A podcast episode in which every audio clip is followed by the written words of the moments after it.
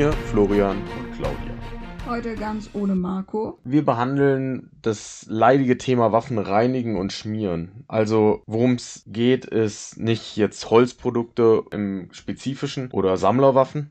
Und Glockbesitzer können jetzt weghören, ne? Nein, auch Glock gerade Glockbesitzer sollten zuhören. Aber gut, wir pflegen auch unsere Waffen. Ein ganz normales Holzöl da drüber und äh, lest die Packungsbeilage. Das ist nicht so kompliziert. Aber wir gehen jetzt eher so auf die mechanischen Aspekte ein und warum wir reinigen, wie oft wir reinigen, mit was wir reinigen und mit ein paar Mythen räumen wir auf. Wir haben nicht so viele Quellen, zwei Stück. Die findet ihr auch wie immer in den Show Notes. Richtig. Der Punkt ist eben, ich rede meistens aus Erfahrung und da, wo ich keine Erfahrung habe, weil ich es nicht ausprobiert habe, da gebe ich dann eben auch die Quellen an. Aber das sage ich euch auch. Zum Thema Reinigen. Rohr, Auszieher, Verschluss, gleitende und bewegliche Teile sollten nicht zu sehr verdreckt sein. Also es muss nicht immer so sein, als wenn man mit, dass man mit einem weißen Handschuh rein und raus kann, aber sie sollten nicht zu verdreckt sein. Also egal bei welcher Waffe, haltet diese Teile möglichst, möglichst gereinigt. Man sagt immer so, die Waffe ist niemals sauber, sie ist wenn nur gereinigt. Und bei der Bundeswehr läuft das so, man kann stundenlang reinigen und eigentlich sind sie egal, wenn man immer wieder irgendwelche Teile zum Abnehmen bringt und der Ausbilder mit seinem weißen Handschuh durchgeht. Es ist wirklich nie, nie, nie, niemals sauber. Aber lustigerweise, kurz bevor die Abgabe ist, sind sie auf einmal alle sauber. Es gibt unterschiedliche Ansprüche an die Zuverlässigkeit, Langlebigkeit und Präzision. Und das sind die drei Dinge, die beeinflusst werden durch häufiges Reinigen.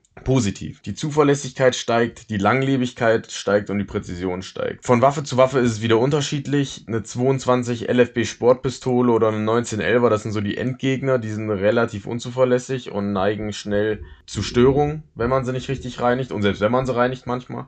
Dann gibt's Großkaliberpistolen, Repetierer sind auch sehr zuverlässig. Das AK und das AR-System, da kommt es wieder auf das Fabrikat an, aber die AK ist in der Regel zuverlässig und die können heiß werden und auch relativ dreckig werden. Was für Mittel benutzen wir zum Waffenreinigen? Da gibt's das Brunox Waffenpflegespray, das benutze ich meistens. Der Brunox Bremsenreiniger, da habe ich keine Erfahrung mit, aber ich habe nur gute Erfahrungen davon gehört. Nur man muss aufpassen, dass es nicht an Gummiteile kommt. Also wenn ihr so Patchmeyer Griffe habt, aufpassen, da sollte es nicht rankommen heißes Wasser. Jetzt drehen wahrscheinlich gerade viele am Rad. Wie kann man nur heißes Wasser an eine Waffe machen? Blasphemie. Nee, bei korrosiver Munition muss man Wasser benutzen. Also korrosive Munition heißt, wenn ihr richtig billige osteuropäische Munition kauft aus dem alten Militärbeständen. Die haben Quecksilber im Zündhütchen und das produziert bei der Verbrennung irgendwelche Salze, die sich dann überall ablegen. Also zusammen mit dem Schmauch ist dann auch noch Salz drin. Und das zieht eben Wasser aus der Luft und führt zu Rost. Das will man nicht, deshalb die Salze entfernen mit heißem Wasser. Das ist jetzt schwierig, da muss man die Waffe danach sehr, sehr trocken legen und sehr gewissenhaft, weil sobald in einer kleinen Ecke noch Wasser ist, fängt es halt dann doch an zu rosten, obwohl die Salze entfernt sind, aber ihr wisst, wie Wasser und Metall funktionieren. Deshalb, was gut funktioniert, wenn ihr ein eigenes Grundstück habt, auf das ihr mit dem Auto drauf fahren könnt, im Sommer die Waffe nach dem Reinigen mit Wasser ins heiße Auto legen. Ihr wisst, wie heiß das werden soll. Ihr solltet euren Hund nicht mit reinmachen und dann könnt ihr es nach zwei Stunden rausholen und die Waffe ist halt wirklich trocken. WD-40 löst zwar Wasser, aber kann sonst nichts. Also die Schmierfähigkeit vom WD-40 ist nicht ausreichend für eine Waffe. Da gab es mehrere Quellen. Zum einen die Büchsenmacher von Brownells. Brownells ist eine englischsprachige Quelle, aber die haben das ziemlich gut beschrieben. Die nennen sich Smithbusters und die sagen eben, WD-40 ist sehr, sehr gut, wenn eure Waffe nass geworden geworden ist, um das Wasser zu verdrängen. Aber Schmierfähigkeit ist nicht gegeben und man sollte davon absehen. Vor allen Dingen viele sehen das als Allround-Mittel und das ist WD-40 nicht. Oder Ballistol oder das Gunnex von Ballistol, das ist nochmal ein bisschen spezialisierter und auch sehr, sehr gut. Aber Ballistol ist halt ein Allrounder. Also Ballistol einerseits ist gut, weil es Lebensmittel echt ist, wenn ihr was an Fingern habt und es kommt irgendwie in euren Mund, ist nicht schlimm. Außer es ist Schmauch mit dran. Schmauch ist wieder giftig. Weil Ballistol ist eins der wenigen Waffenöle oder überhaupt Produkte, wo drauf steht, zum Beiverzehr unbedenklich. Okay. Ballistol ist eben ein Allrounder. Ballistol Gunnex ist ein bisschen spezialisierter auf Waffen und mit keinem von beiden macht ihr was falsch. Die Bohrblitz oder die Bohr Snake, das sind so Bürsten, die, also das sind Seile mit Bürsten eingearbeitet, die zieht ihr durchs Rohr und das reinigt, ist relativ populär heutzutage. Da gibt's so Legenden, dass Nylon irgendwie ganz schlecht für Waffen sein soll, wurden mir mal in einem Schützenverein erklärt. Ich glaube da nicht dran. Ich benutze die Bohrblitz auch bei meinen äh, Sammlerwaffen und habe da keine Bedenken. Vielleicht dazu zur Bundeswehr. Die benutzt keine Bohrblitz, sondern so spezielle Ketten in die dann Dochte eingeführt werden. Und damit wird das dann durchgezogen und es kommt wirklich immer wieder vor, dass Leute entweder zu viele Dochte reinmachen und das mittendrin stecken bleibt oder dass sich diese Ketten eben verhaken und dann hat man da halt eine Waffe mit einer Kette dran und kriegt halt die Kette nicht mehr raus.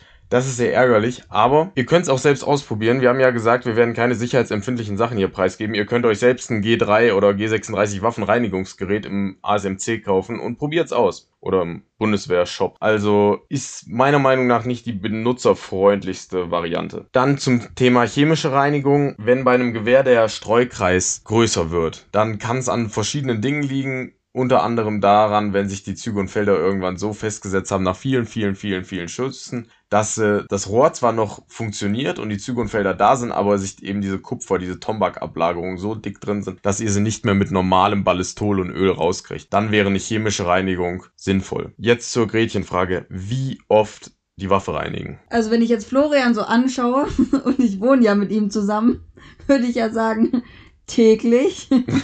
Nein, also ich reinige meine Waffe so nach jedem Schießwochenende. Also quasi täglich. Nein, also ja, jeden Montag. Früher habe ich sie nach jedem Schießen gereinigt. Es kommt auch immer drauf an, also wenn ich korrosive Munition in der Kashi, in der Kalaschnikow verschossen habe, dann reinige ich sie sofort. Also noch am gleichen Tag, weil den Schuh will ich mir nicht anziehen, dass meine Waffe rostet. Deshalb bei korrosiver Munition ganz anderes Ding, dann sofort Tiefenreinigung oder gebt einfach mehr Geld für eure Munition aus und kauft nicht diesen korrosiven Scheiß. Aber welche Waffe? Naja, eine Glock, haben wir drüber gesprochen, muss man nicht so oft reinigen, aber irgendwann halt auch. Eine 1911er sollte man öfter reinigen, auch gerade wenn sie, weil da die Toleranzen niedriger sind und die sind anfälliger für Störungen.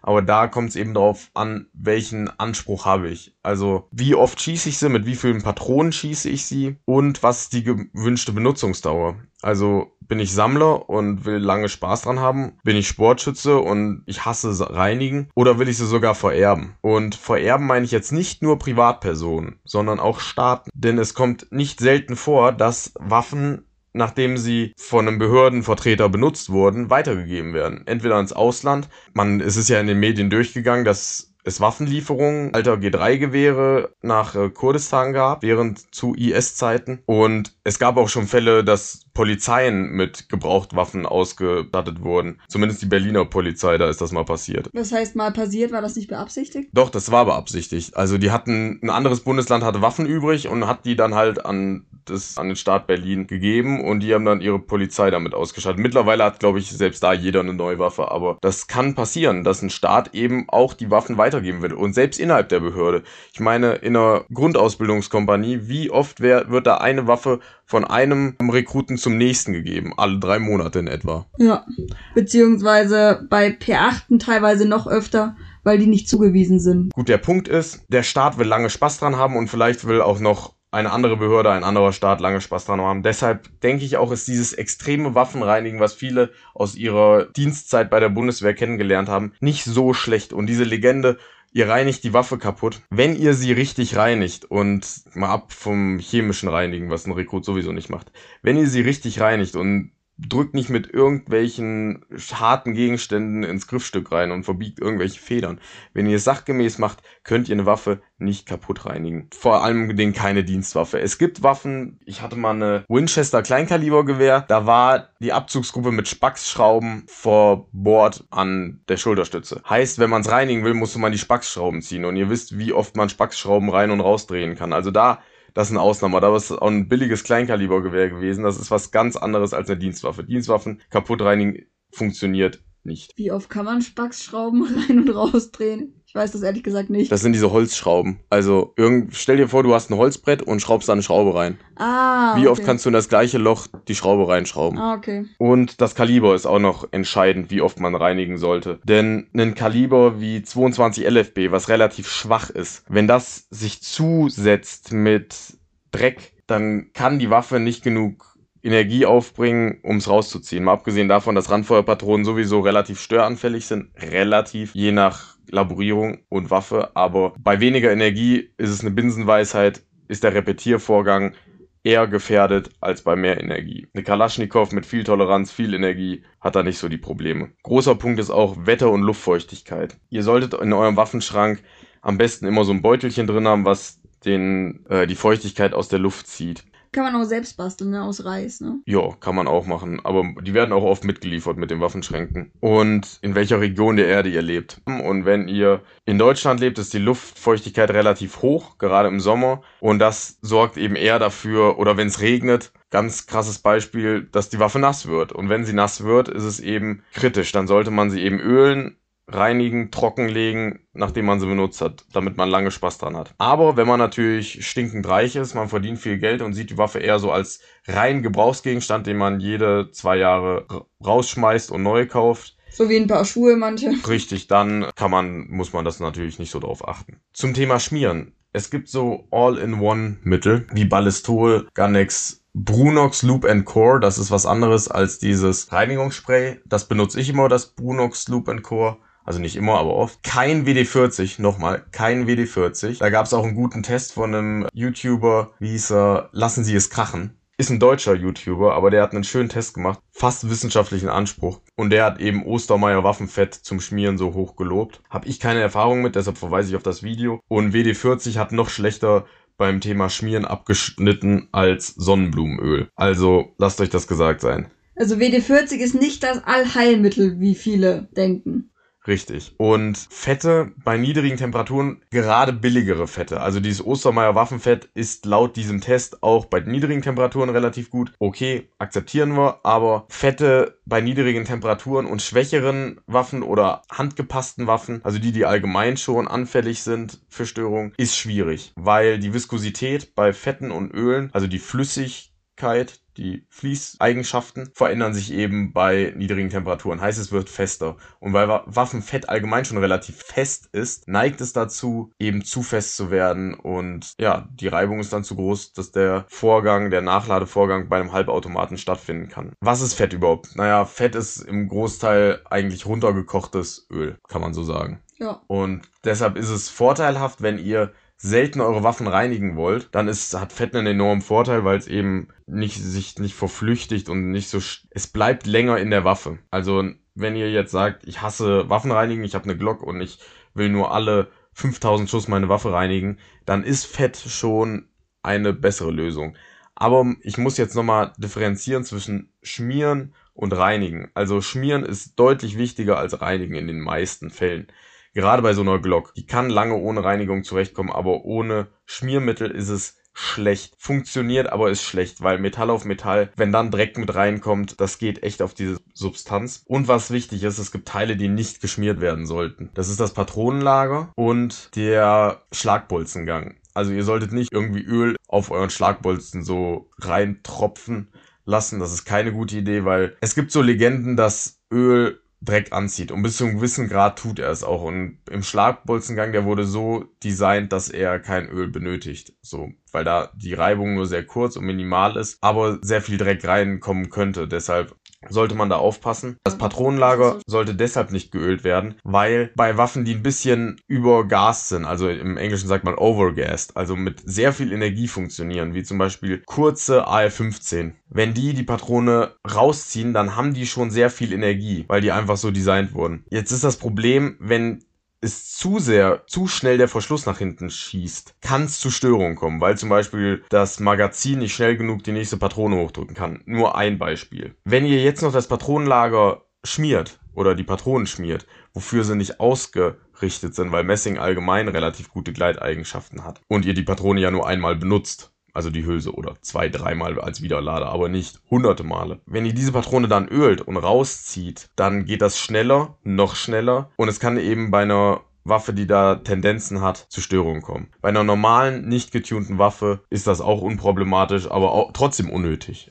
Schmiert nicht euer Patronenlager. Und zu, zu der Legende, es zieht Dreck an. Ja, tut's, aber da guckt wieder, wo ihr seid. Wenn ihr in der Wüste seid oder in einem extrem heißen Sommer und Sahara-Sand fliegt euch um die Ohren, dann ist es was anderes, als wenn ihr im Winter unterwegs seid, alles ist trocken gefroren und dann habt ihr auch eigentlich keine Probleme. Jetzt ist das Ding, je öfter ihr eure Waffen reinigt, desto weniger müsst ihr darauf achten, was ihr reinmacht. Also ich habe ja schon gesagt, die, so Waffenfett eignet sich sehr gut, wenn ihr eure Waffe nicht sehr oft pflegt weil das eben sehr lange dort bleibt. Aber wenn ihr die Waffe nach jedem Schießen reinigt, dann kommt es nicht so sehr darauf an, wie hochwertig das Öl ist. Natürlich solltet ihr ein Waffenöl benutzen und nicht Salatöl, aber dann gibt ihr der Waffe eben den Vorteil, dass ihr jedes Mal das alte Öl rauswischt. Heißt, ob das Öl irgendwann Ranzig. wird. ranzig wird, ist egal, weil ihr das Öl ja schon wieder entfernt habt, bevor es die Chance hat, ranzig zu werden. Deshalb reinigt eure Waffen. Es ist ein Vorteil, wenn ihr es öfter macht, gerade als Anfänger. Ich spreche jetzt nicht von irgendwelchen krassen Elitesoldaten, aber wenn ihr gerade mit der Sportart Sportschießen anfängt oder Jäger seid, hilft euch das Zerlegen der Waffe bei dem Verständnis, wie die Waffe funktioniert. Und wenn ihr eine Grundausbildung irgendwann geht, dann reinigt einfach gewissenhaft die Teile, die wichtig sind und äh, lasst euch nicht zu sehr aufregen. Nee, reinigt schon alle Teile. Also wirklich alle, ja. Gut, hast du noch eine Anekdote zum Abschluss? Ja, natürlich habe ich eine Anekdote zum Abschluss. Und zwar ist das, naja, man kann es nicht als Anekdote bezeichnen. Aber Florian, hast du dir schon mal die Ballistol-Rückseite durchgelesen? Gewiss. Was steht denn auf der Ballistol-Rückseite? Ich finde das sehr interessant. Auf dieser Rückseite sind eben schon zwölf Anwendungsfelder. Und zwar haben wir da Fahrzeuge, Fahrräder, Lederpflege, Haushalt, Garten, Industrie und Handwerk, Angeln und Camping, Tierpflege, finde ich übrigens sehr interessant, Waffenpflege und, was haben wir noch, ein paar Motorräder und sonst noch was sind da drauf gemalt. Und das Allerbeste daran ist, ich habe noch nie in meinem Leben ein Produkt gesehen, worauf das steht. Nicht mal bei Lebensmitteln steht das drauf. Bei Verzehr unbedenklich. Das musst du dir mal reinziehen. Selbst auf Nüssen steht drauf. Erstickungsgefahr für Kleinkinder und bei Allergien und sonst was. Beinhaltet Mikroplastik und was auch Und immer. steckst dir nicht in den Popo. Hier, ähm, ich meine, Kilokalorienangaben ist nicht drauf, aber bei Verzehr unbedenklich. Ja.